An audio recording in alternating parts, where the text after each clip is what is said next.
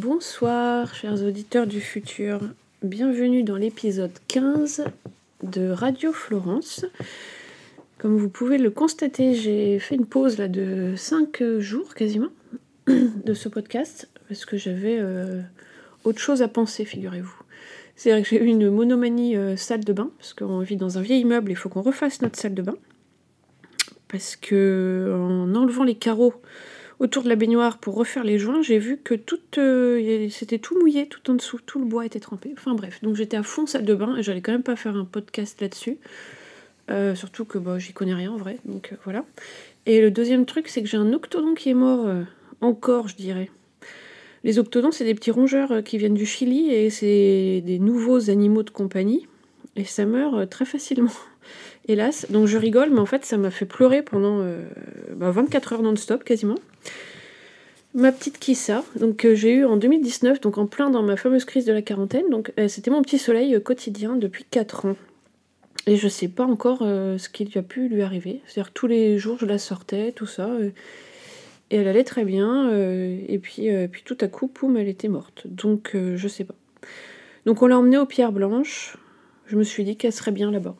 Donc voilà. Et et mardi, normalement, j'en adopte une nouvelle. Alors c'est très difficile à trouver maintenant les, animaux comme ça, parce que c'est illégal de les vendre. Mais j'en ai trouvé, euh, j'ai trouvé une étudiante à Montpellier qui en a une qui est également toute seule, parce que son autre est mort aussi. Donc voilà. Je vous tiendrai au courant sur l'Instagram Kissa Xena, qui va du coup changer de nom après. Donc voilà pourquoi. Et ensuite, après, bah, il y avait... Euh, pourquoi je vous raconte ma vie D'ailleurs, je vous ai pas dit quelle heure il était, tiens. Il est 17h13. Et on est le 26 novembre, dimanche. Euh, ensuite, eh ben, il y a ma belle-fille Yoko qui a invité chez nous sept copines à dormir. Et bizarrement, bah, bizarrement, j'aime bien. J'adore euh, préparer euh, des endroits pour qu'elles puissent dormir. Alors je mets plein d'oreillers, des couettes et tout. J'adore faire ça.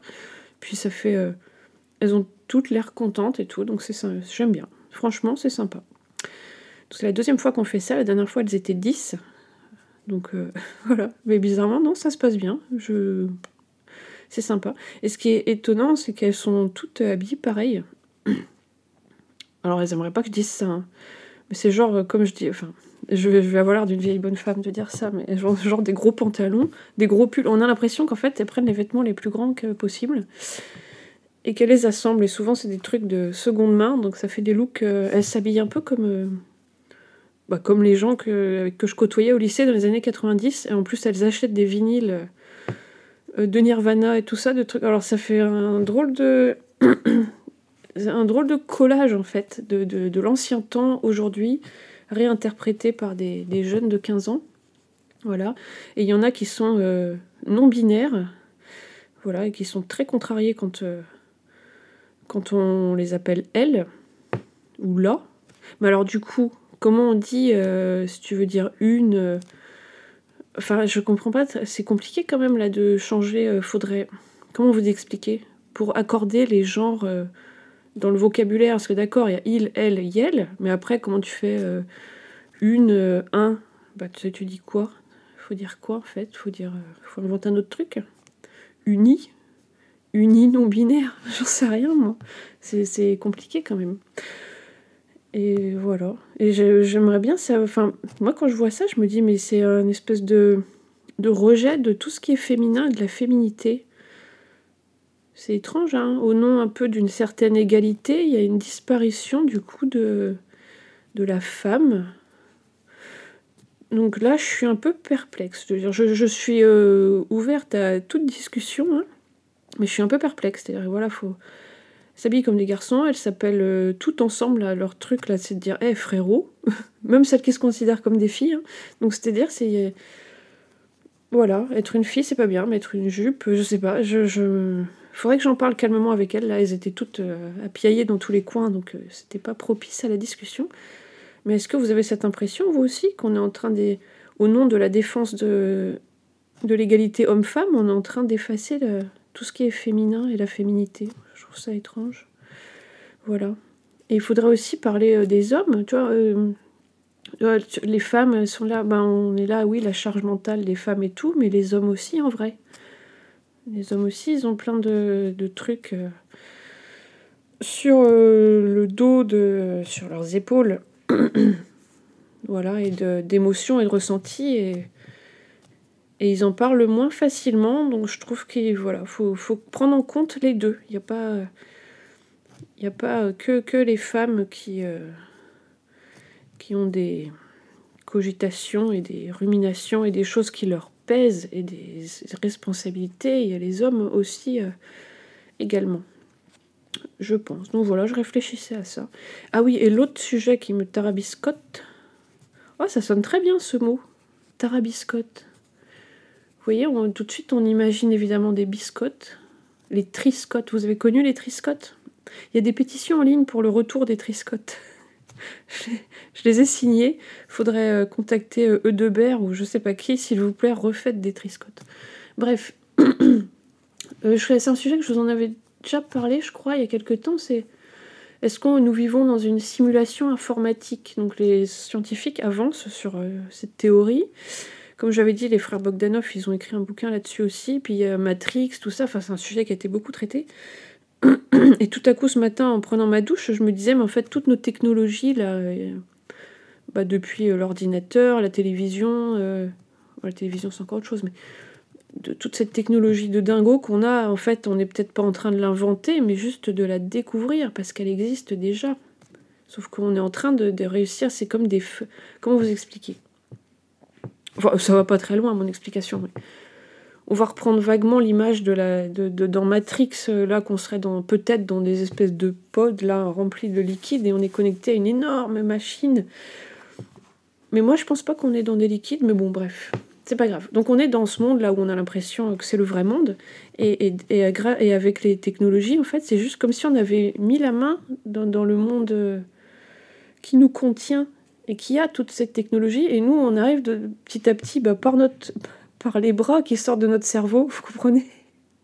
C'est comme euh, des idées. Des idées, on va verbe... enfin, imager ça, une espèce d'idée qui va aller piocher dans le, vrai monde là, dont on n'a pas conscience. Donc un monde d'information, d'informatique. Je pense pas que ça soit un gros ordinateur en vrai c'est un truc encore plus dingo qu'on a du mal, qu'on peut pas concevoir. Et donc on, a été chercher ces, idées, on arrive à les transposer un petit peu. Ici, on a l'impression d'avoir inventé les smartphones, l'intelligence artificielle, les hologrammes. Mais en fait, non, ça se trouve, notre cerveau a été les chercher dans quelque chose qui existe déjà. Alors je sais pas si vous visualisez ce que je dis. Moi-même, là, je suis en train d'essayer de visualiser en direct ce que je dis et j'ai du mal. Mais c'est un sujet intéressant. Euh, voilà, mais on va pas non plus passer toute notre vie à cogiter là-dessus. Euh, le plus important, c'est d'être euh, là aujourd'hui, au présent. Et oui. Et là aujourd'hui, au présent. Et c'est déjà pas mal. Dans la vraie vie, déjà, faut se débrouiller comme ça. Après, voilà. Donc, alors sinon, niveau culturel, euh, qu'est-ce que j'ai à vous dire? Ah, il y a une nouvelle, enfin, je sais pas si c'est une nouvelle série. Sur Arte, là, il y a une série qui s'appelle This is England. Ça se passe du coup en Grande-Bretagne et ça fait un, bien fou de voir ça. Alors bon, c'est pas très gay et tout ça, hein, euh, évidemment. Ça se passe dans l'Angleterre des années. Euh, enfin, le Royaume-Uni des années 80 et c'est tellement réaliste, ça fait du bien. Voilà. Moi j'en ai marre de tous ces trucs américains. tendance woke, excusez-moi, n'allez pas me canceller pour ce que je viens de dire. Je suis pour les woke, mais à un moment donné, il va falloir aussi ajuster. Hein On ne peut pas rester dans les extrêmes tout le temps et vouloir effacer le passé, et effacer ceci, effacer cela.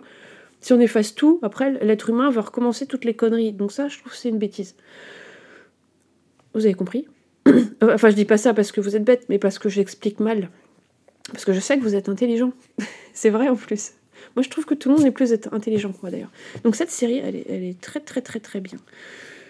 Enfin, je vous dis ça, j'ai regardé que la moitié du premier épisode. Hein, parce que, attendez, euh, moi, je reste pas assise, j'arrive pas à rester assise plus d'une heure sur, sur un truc. Bref, donc, je me suis enthousiasmée. Mais je vous conseille, si vous voulez voir une série euh, réaliste euh, et attachante, déjà, britannique. Eh bien, qu'est-ce que je pourrais dire d'autre? Oui, que donc j'ai contacté j'ai parlé euh, de vive voix à plusieurs personnes pour les inviter dans mon émission, donc euh, affaire à suivre.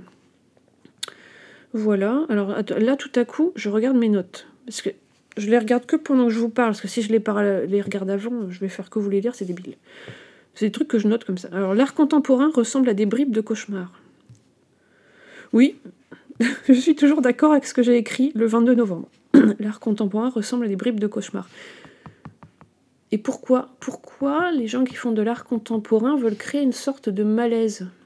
Parce que, bon, en, s'éloignant de plus en plus des trucs figuratifs, classiques, etc., finalement ça donne des, représentations, entre guillemets, monstrueuses ou déformées de la réalité. Et du coup, bah oui, ça, crée un malaise. Et ce malaise pourrait, euh, comment dire,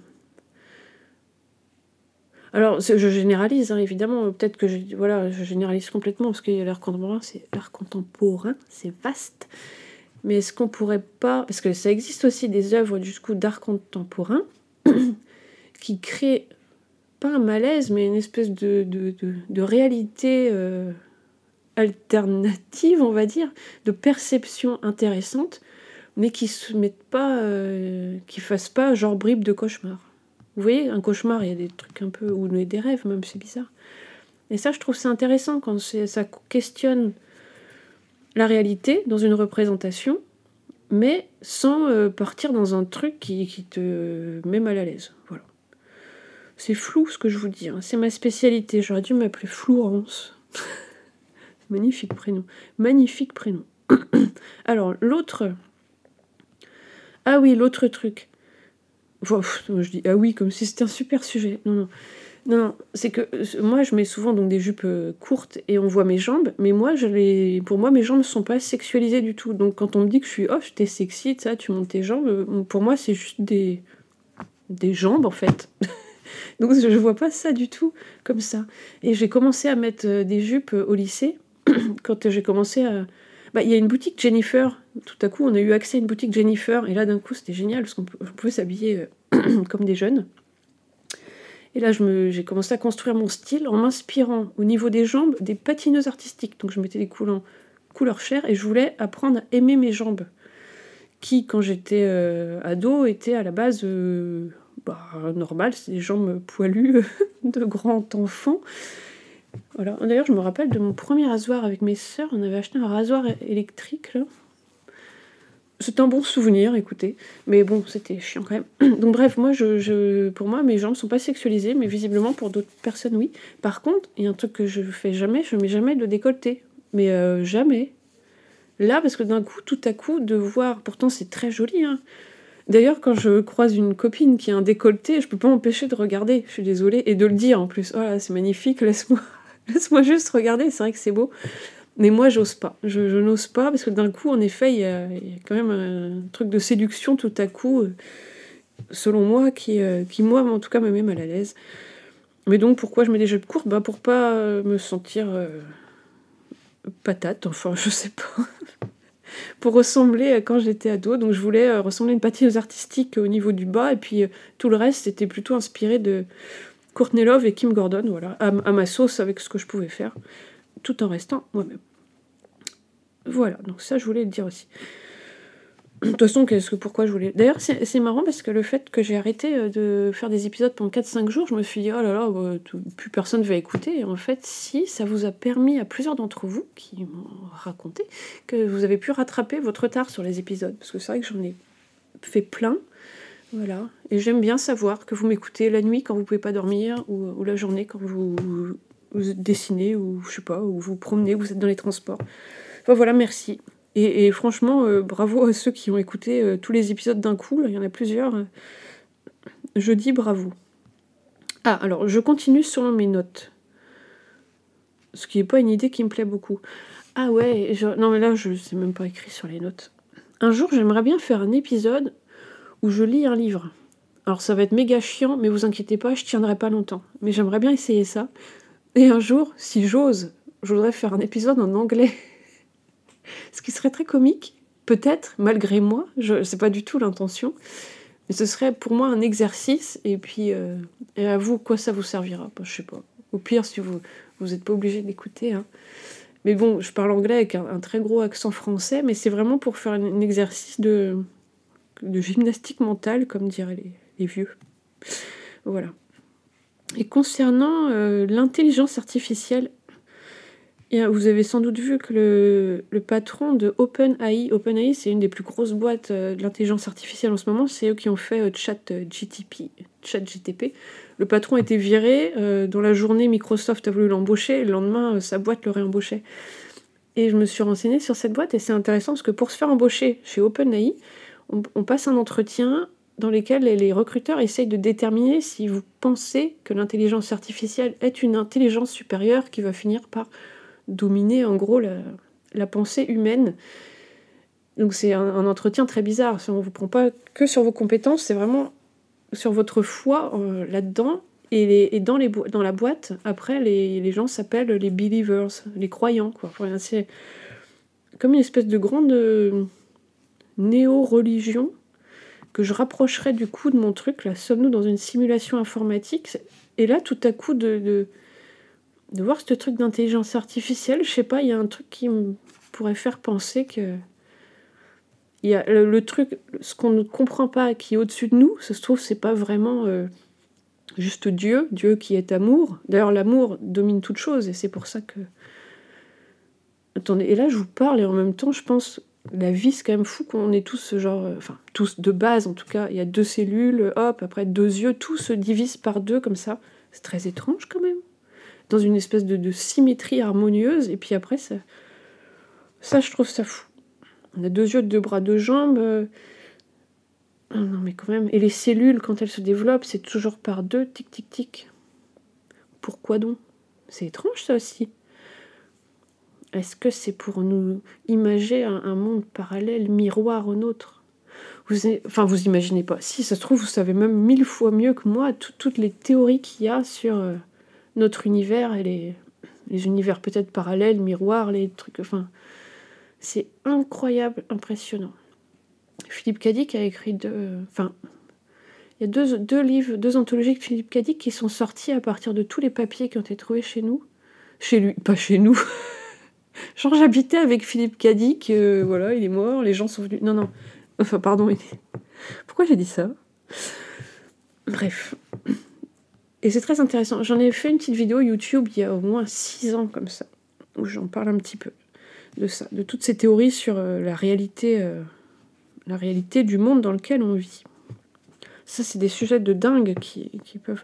Alors, ça, je pense qu'on y réfléchit peut-être très bien quand on, est, quand on a bu de l'alcool ou pris de la drogue. Je, ne sais pas, je ne sais plus, parce que moi, je, ne fais plus tout ça.